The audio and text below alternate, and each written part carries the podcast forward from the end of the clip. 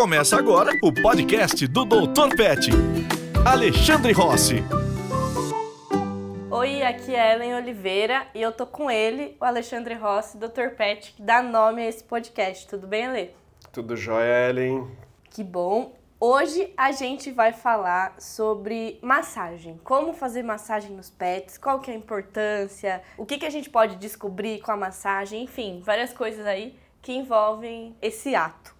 E para começar, já queria saber aqui qual que é a importância da gente fazer a massagem no pet. Olha, Ellen, assim, são muitas coisas, né? Então, assim, a gente pode pegar um pouquinho do que a gente sabe também sobre o ser humano e dos resultados da gente receber massagem e a gente extrapolar para os animais. De qualquer forma, já tem muitas coisas que são mais do que comprovadas que ajudam. Então, assim, uma das coisas é que dá prazer, é gostoso, né? Você receber massagem e muitas vezes é gostoso você dar massagem também. Então, é um momento gostoso para ambos os animais, o ser humano e o, e o, e o pet, né? Seja lá cachorro ou gato e também uh, ajuda a gente a conhecer melhor o corpo do animal e as sensibilidades.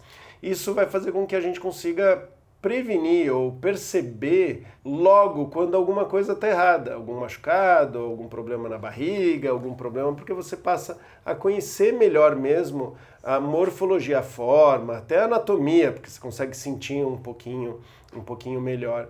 E por último, os cachorros e gatos não falam. Então, se, se quando a gente leva para um médico veterinário, ou mesmo a gente quer saber se tem alguma coisa de errado com eles, muitas vezes é através da palpação que a gente descobre pela sensação de dor. Se você sabe que ele se incomoda quando você encosta num lugar, uh, você sabe que não é dor, ele já se incomoda lá, por exemplo, então já é um pouco mais difícil. Agora, se ele não se incomodava e você encosta a mão e ele está tendo uma reação esquisita, ele está ficando agressivo, ele evita ou ele sai de perto e tal, você já, opa, acende uma luz amarela e aí quando você vai ao médico veterinário, ele provavelmente vai querer fazer a palpação, ele vai querer analisar. E aí o animal já está também muito mais acostumado com esse tipo de de procedimento, fazendo com que o médico veterinário tenha condições de analisar muito melhor.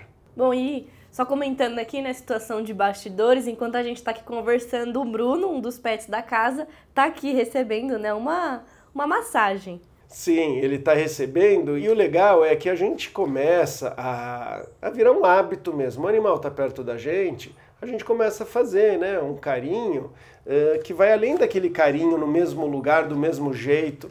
Né? A gente começa a explorar mesmo cada pedacinho do corpo. E, e, é claro que se eu fizer uma rotina é melhor ainda. Mas às vezes é no dia a dia mesmo. É um carinho que eu vou fazer com um pouquinho mais de profundidade, com um pouquinho mais de curiosidade sobre cada pedacinho do corpo, quase a reação que o cachorro tem. Então eu estou aqui com o Bruno e estou aqui cutucando uma orelha, cutucando outra, vendo como que tá aqui o pedacinho da traqueia que eu consigo sentir, mas mesmo que eu não soubesse que é traqueia, eu vou sentir que tem, ah, parece que tem um tubo, parece que tem alguma coisa aqui, a garganta, os linfonodos. Então eu, eu, vou, eu vou conhecendo o cachorro, mesmo sem nenhum conhecimento anatômico eh, formal, eu vou começar a perceber e sentir e ver como que ele reage. Né? Ele deixa mexer na patinha. O Bartô, por exemplo, não gosta que mexa na patinha. Então, eu estou mexendo aqui na, na, na, do Bruno. Se ele começar a ter uma reação muito estranha, eu já, opa, deixa eu dar uma olhada. O que, que tem aqui de errado? Legal. E você comentou aí, né? O Bruno é, tá recebendo a massagem, ele deixa mexer na patinha. O Bartô não deixa mexer na patinha. Todo pet precisa de massagem? Olha, a gente tem que levar em consideração o conforto e, e, e, vamos dizer assim, as características do animal. Então, tem animais que vão sofrer se você fizer massagem. Vamos imaginar um animal selvagem no zoológico. Não dá para a gente fazer a massagem nele, a não ser que ele esteja sedado, anestesiado. Né? Agora, para um animal que você consegue fazer um carinho e principalmente ele gosta desse carinho e transformando esse carinho ou essa escovação ou tudo mais também numa massagem, aí todos os animais se beneficiam. Então vai depender muito de você conhecer o bicho, conhecer a espécie, né? saber se tem alguma coisa, por exemplo, no caso dos gatos, um monte de gato não gosta que a gente encoste na barriga deles. Isso não quer dizer que para os gatos que não liguem, a gente não deve fazer massagem na barriga. A gente deve fazer. É legal poder fazer. Mas tem gato que se você começar a focar na barriga ou exagerar, ele não vai querer nada, ele não vai querer em nenhum lugar.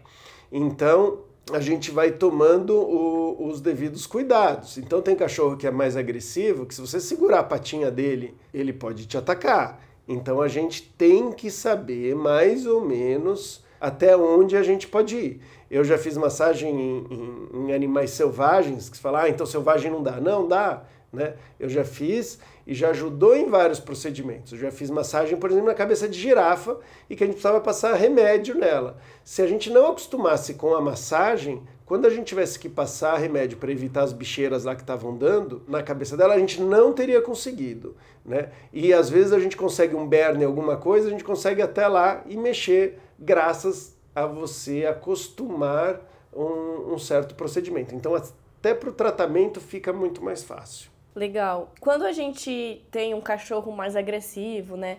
Ou então, se é um cachorro que eu não conheço, eu vou na casa de alguém e eu quero fazer um carinho, aproveitar e estender esse carinho para uma massagem, o quanto isso é arriscado? Tá, então, olha, é o seguinte, é, vai, vai depender ali da sua percepção de sobre cachorro, quanto você já entende, né? Então, qual que é a dica que eu dou aqui? Né? A primeira coisa é você chamar o cachorro para você. Não ir até onde ele está, deitado para eu dar uma massagem, não. Eu chamo ele. Porque aí, se o cachorro não está afim de interagir, ele nem vem. Se ele vier e você está fazendo uma massagem e ele vai deitando, ele vai se expondo e tudo mais, ótimo. Às vezes você pode continuar. O que eu sugiro sempre é cuidado com o rosto muito perto do cachorro e cuidado para você não fechar a saída dele. Imagina o seguinte: ele deve ter uma situação de escape. Eu estou falando numa situação que você está meio na dúvida. Você já entende bastante de cachorro, isso aí é, é besteira. Mas vamos dizer que eu não entendo ainda, e aí eu estou fazendo uma massagem e eu estou debruçado no cachorro que ele está virado para a parede, bem numa quina.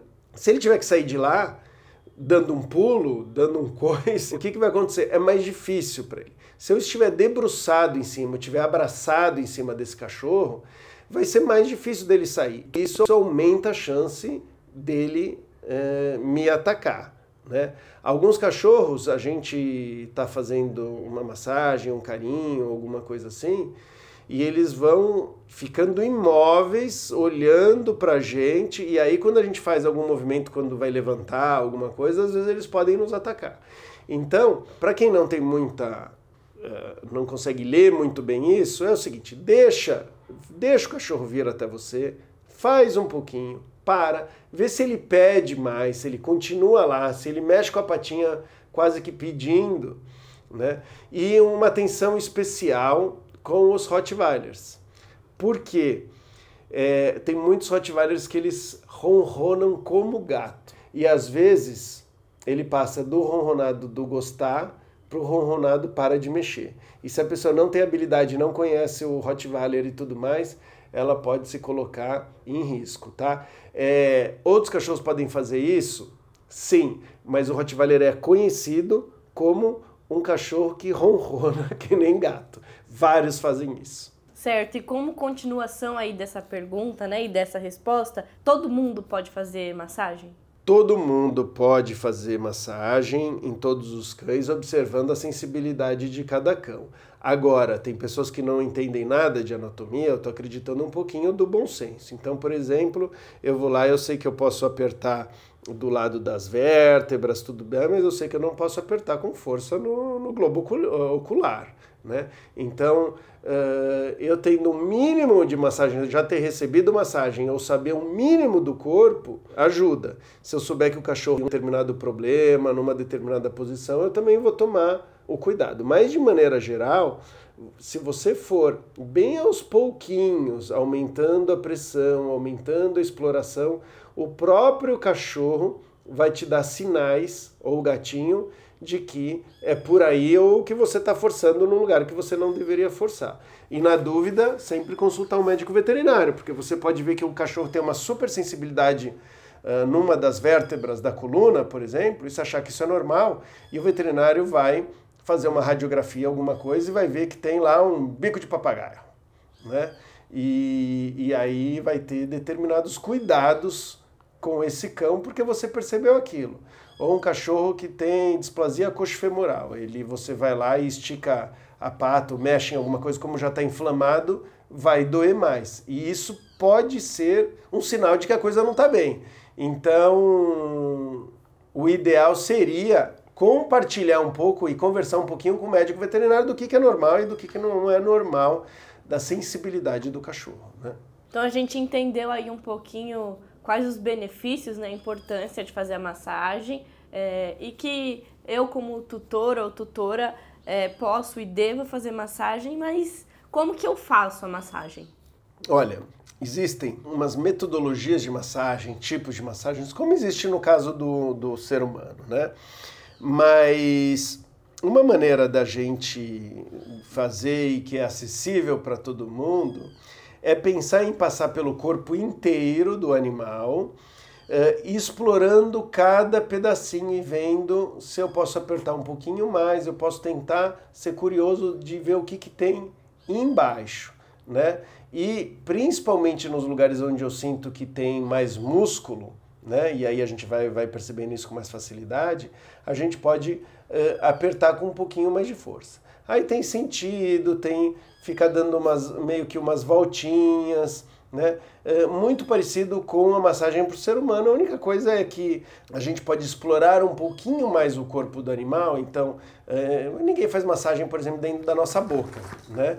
Porque a pessoa fala, ah, você está com dor de dente? Abre a boca, deixa eu ver aqui, né? A gente fala.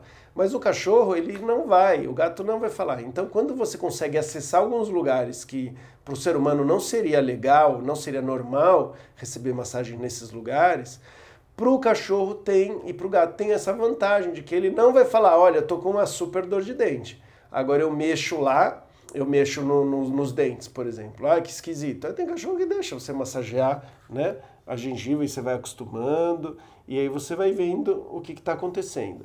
É, qual que é a dica de quando a gente está fazendo uma, uma massagem? Se tem alguma região que o animal tem uma sensibilidade, ou você acha que pode estar tá com dor ou alguma coisa assim, eu vou deixar por último e eu vou começar bem de levezinho ou eu vou evitar. Então eu não vou ficar forçando uma coisa que o animal não esteja gostando. E principalmente no começo.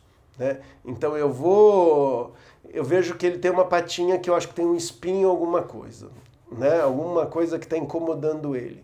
Normalmente a gente vai fazer, isso é o treinamento para médico veterinário. Assim, a gente vai massagear por último naquele lugar. Porque a partir do momento em que eu vou provocar uma dor, eu vou fazer alguma coisa que o animal esteja receoso ou com dor e tudo mais, eu vou mudar toda a fisiologia do animal. Primeiro ele vai ficar mais tenso, como médico veterinário, medir a pressão, medir batimento cardíaco, eu vou acabar prejudicando todo esse exame.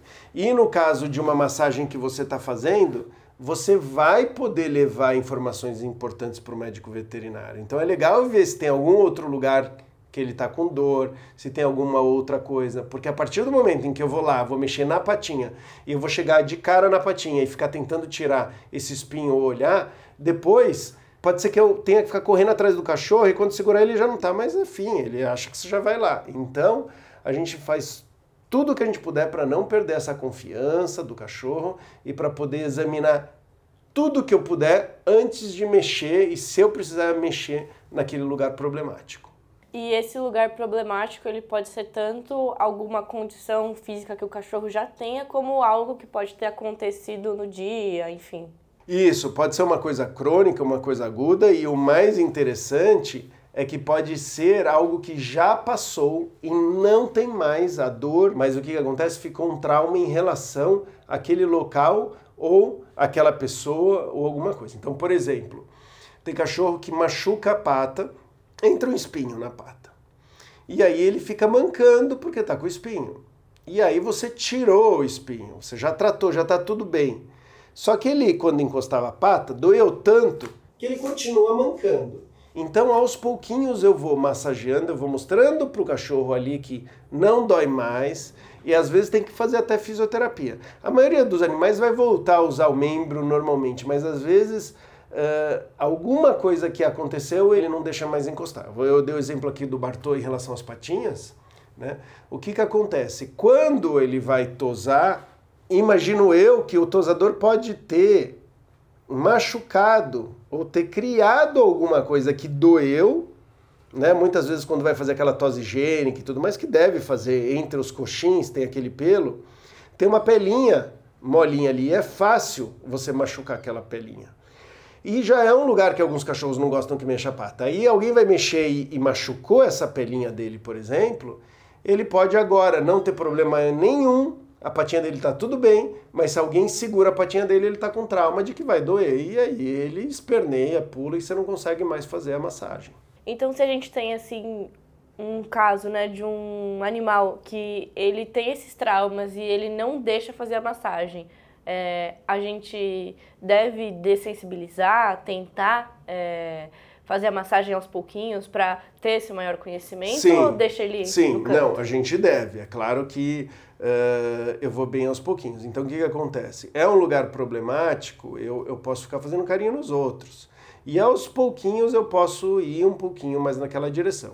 Em alguns casos, eu vou, vou dar um alimento, vou fazer alguma brincadeira, alguma coisa para ele não focar que eu tô chegando com a mão lá, mas assim, eu não vou nunca direto com a mão no lugar onde dói. Não, eu vou fazer carinho nos outros lugares e tal. E de vez em quando eu vou dar só uma passadinha bem rápida com a mão enquanto eu estou dando um petisquinho ou fazendo alguma brincadeira. Isso a gente chama né, de uma dessensibilização, porque está sensibilizado e eu estou aos pouquinhos dessensibilizando.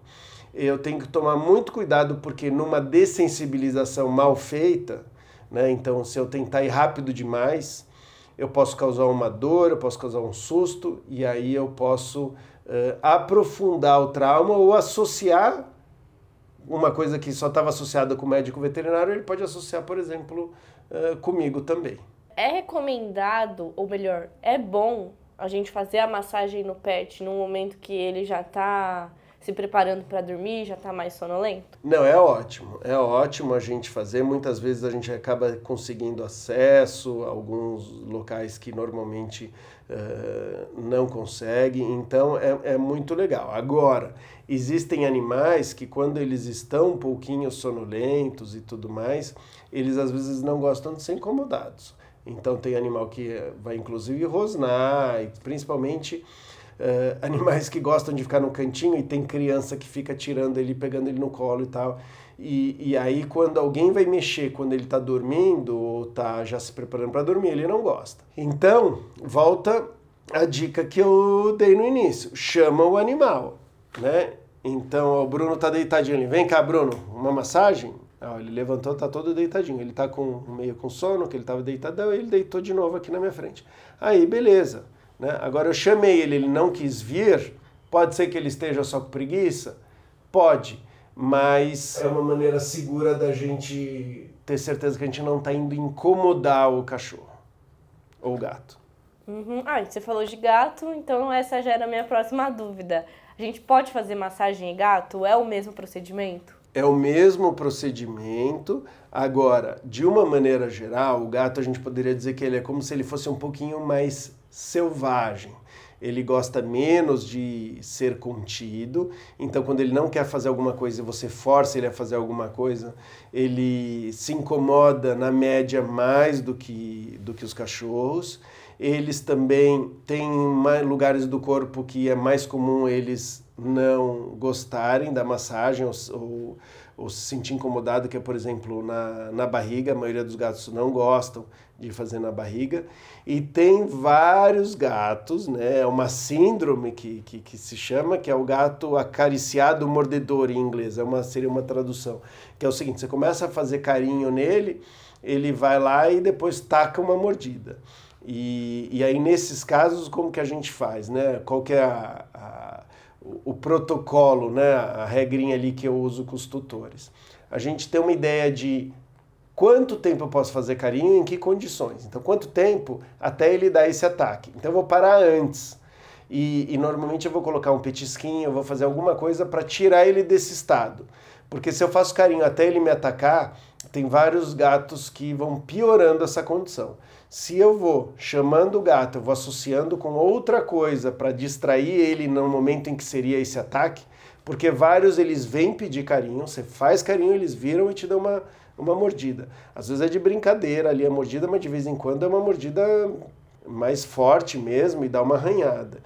Então, cuidado com, com esses gatinhos, tá? Em caso de cachorro, a gente também pode acontecer, mas é muito mais raro e um jeito de da gente evitar que isso aconteça, eu faço um pouquinho o carinho e aí eu me afasto um pouquinho e chamo ele de novo. Eu vou fazendo isso e aí dificilmente esse problema é, acontece. Você comentou aí, né, de dar um petisquinho pro gato ou pro cachorro enquanto faz a massagem. É legal a gente fazer a massagem também em cima da caminha ou, não sei, no sofá, num lugar assim que é mais acolchoado ou é melhor fazer no, no chão, no tapete? Olha, é, eu acho que é importante a gente não estabelecer um critério muito rígido, porque as coisas que a gente consegue colocar no dia a dia em situações que estão mais fáceis é melhor e as pessoas acabam fazendo mais. E, e, a massagem é uma coisa que estimula a fazer mais. Então, pode ter uma rotina, é legal ter uma rotina, é legal fazer numa caminha, num acolchoadinho, é ótimo. Mas você pode fazer a massagem no cachorro quando ele está de pé, quando ele está do lado da sua cadeira. Então, uh, essa, essa que a gente está chamando de massagem, que é aprofundar um pouco mais esse carinho com um critério de fazer com um pouquinho mais de intensidade e explorar pedacinhos do corpo, vale em qualquer situação. Você percebeu que tem uma situação que é mais prática para você, que o animal gosta, uh, tá valendo. Tem gente que coloca às vezes o animal em cima de algum de, de algum lugar e escova ele, por exemplo, às vezes nesse, nesse lugar dá para aproveitar. Ele não precisa estar tá ah, é só nesse ambiente, é só nessa hora, nessa situação e tudo mais. Se a gente criar muitos desses, uh, desses critérios, meu medo é das pessoas fazerem menos a massagem, né? Certo, e a gente falou aí de muitas coisas boas, né? Vários benefícios da massagem. E aí você acabou comentando também que ela é, pode servir para a gente identificar é, alguns problemas, né? E quando que é necessário eu levar esse problema para o veterinário? Qual o sinal assim que eu tenho? É, então, olha, quando a gente vai fazendo uma massagem, vamos dizer que a gente está analisando ali, lá olhando, você pode encontrar um carrapato, você pode encontrar uma pulga, uh, você pode encontrar uh, como se fossem espinhas ali pela pele, você pode encontrar um dente machucado, você pode ver uma articulação. Então, assim, não tem uma regra né, não tem uma, um, uma regra geral. Vai depender muito do que, uh, do que você encontrar. Né? Agora, uh, algumas coisas ligadas a articulações, que é algum problema que não está identificado, que já não, não é conhecido e que você está manejando e tudo mais, vale a pena conversar com um médico veterinário, principalmente se você vê que aquilo está gravando ou que aquilo lá não vai embora. Então tem uma coisa que é transitória, você viu que ele está um pouquinho incomodado e parou de se incomodar e não tem mais problema, né? Mas às vezes a gente já, vou dar um exemplo, né? A gente já percebeu ali tumor, né? câncer, tumor maligno, de pele fazendo massagem. A gente já pegou uh, a doença do carrapato, babesiose erliquiose, por exemplo, apalpando a barriga e percebendo que o cachorro estava com uma sensibilidade maior. Tá? Isso foi numa escolinha minha ali. O que, que aconteceu? Escreveram ali, olha, na massagem ele está apresentando, né, ele está dor né, na barriga. Recomendo ir no veterinário. Foi o veterinário, fez o exame de sangue, uh, foi detectado que ele estava com a doença do carrapato e percebeu através da massagem e graças a ela foi e começou o tratamento bem cedo, que nesse caso ajuda muito. A maioria das doenças ajuda muito a gente perceber logo de cara. Ah, ele está com problema articular, o veterinário pode recomendar uma caminha melhor, um, ambiente mais aquecido, um chão menos escorregadio. Tudo isso pode ajudar. Então é claro que vai depender aí da pessoa ter um veterinário ali de confiança e ter as condições financeiras ali para ir lá ver, né? A princípio é tá esquisito, tem alguma coisa que eu não sei e que um veterinário pode ajudar, vai lá ver, vai investigar, vai dar, vai dar uma olhada. Agora, às vezes é um carrapato que você achou, você tira o carrapato e fica de olho, porque né? Você não deve estar aplicando ali o antiparasitário, ou venceu, ou tudo mais, e, e, e, aumenta a chance do cachorro depois ter uma doença que pode ser transmitida pelo carrapato. Então é legal eu lembrar, anotar, meio que num diáriozinho o que, que eu encontrei de errado. Isso também ajuda muito na hora de um veterinário querer saber qual que é a saúde, porque se é um animal que já teve carrapato e ele está ali com as plaquetas baixas, tá com um problema ali nas nas células sanguíneas e tudo mais e tal, às vezes pode ser, pode indicar para o veterinário pesquisar num determinado sentido e não em outro. Bom, conclusão da conversa, né, desse nosso episódio. É importante fazer massagem no pet. Façam massagem nos seus pets na medida do possível. É, e Ale, obrigada aí por mais um papo. Ah, obrigado você e para todo mundo aí que estiver ouvindo o nosso podcast. Você ouviu o podcast do Dr. Pet, Alexandre Rossi.